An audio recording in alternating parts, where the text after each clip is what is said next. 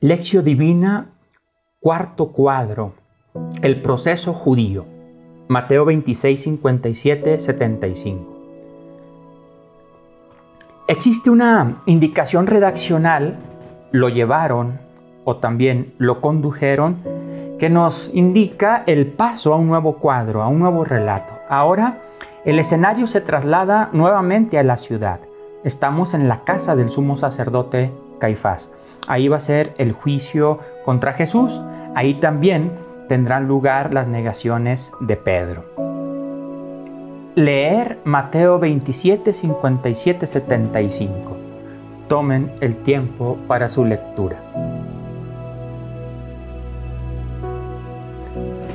En casa del sumo sacerdote está reunida la plana mayor. Están todos, los jefes de los sacerdotes, los maestros de la ley y el consejo de ancianos. Son los protagonistas del proceso contra Jesús. Al mencionar a estos grupos, Mateo quiere hacer notar que se está cumpliendo el anuncio de Jesús.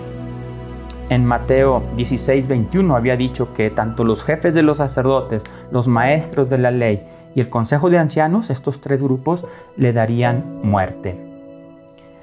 Acusación y condena de Jesús. 26, 59, 68. Mateo subraya la injusticia que se comete contra Jesús. Insiste que no es un proceso limpio porque el objetivo es buscar una acusación falsa.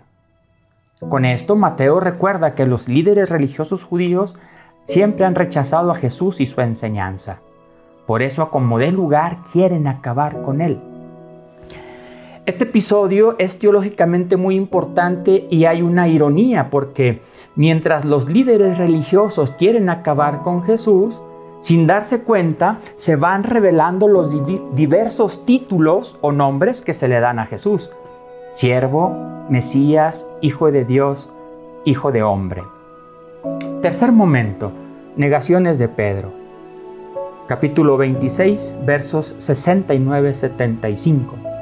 Pedro ha caído en la gran tentación que consiste en abandonar el camino del seguimiento de Jesús.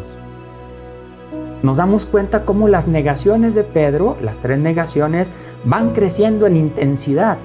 Primero dice, no sé nada. Luego niega con juramento conocer a Jesús. Y finalmente jurará y maldecirá y asegurará no conocer a Jesús. El llanto de Pedro recogerá las lágrimas de todos los discípulos vacilantes, que en el momento de la prueba niegan a Jesús. Meditar. En este momento de la meditación te hemos compartido un documento donde puedes profundizar leyendo algunos párrafos sencillos para profundizar en los nombres o títulos que se le dan a Jesús. Siervo, Mesías, Hijo de Dios, Hijo de hombre. Nos parece muy importante detenernos a leer esta explicación muy sencilla para proponerte, te propongo que en el siguiente paso de la oración dirijas una oración a Jesús llamándolo con los diversos títulos que le da el evangelista Mateo. Generalmente y coloquialmente le llamamos Jesús o Señor. Hoy te invito a que podamos dialogar con Jesús dándole otros nombres, porque los nombres implican identidad. Y es lo que quiere señalar Mateo en este momento. Mientras los religiosos judíos quieren acabar con él, el relato va poniendo a Jesús en su identidad, diciendo quién es Él. Él es el siervo, Él es el Mesías, Él es el Hijo de Dios, es el Hijo del Hombre. Gracias Señor por tu actitud de siervo. El siervo de Yahvé, aquella figura del Antiguo Testamento que nos recuerda que está muy cerca de Dios y muy cerca del hombre. Jesús, tú eres el ungido. Nosotros desde nuestro bautismo hemos sido ungidos eres el Cristo, nosotros somos cristianos. Muchas gracias Jesús, porque en tu relación con Dios te has llamado hijo, has vivido como hijo y nos has revelado al Padre. Gracias porque como hijo de hombre vienes a realizar un juicio de misericordia. Vendrás al final de los tiempos.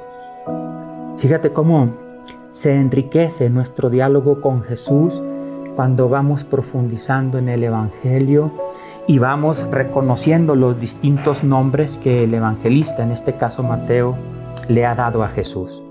Por eso te invitamos a que releas la sencilla explicación que te hemos mandado en el documento de PDF. Contemplar. Detengámonos a contemplar esto. ¿Con cuál nombre te identificas más y por qué? ¿Con el siervo? Porque descubres que tienes una vocación muy clara al servicio. ¿Con el Mesías? Porque sabes que eres ungido por el Espíritu. ¿Con el de Hijo de Dios? ¿Con el de Hijo del Hombre? Repasa estos títulos, platica con Jesús por su nombre y descubre cuál es con el que más te identificas y por qué.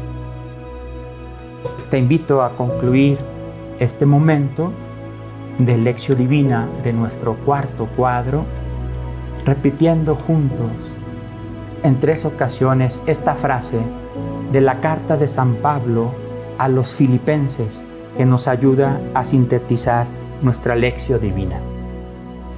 Jesús, tu Padre te dio el nombre que está sobre todo nombre. Jesús, tu Padre te dio el nombre que está sobre todo nombre. Jesús, tu Padre te dio el nombre que está sobre todo nombre.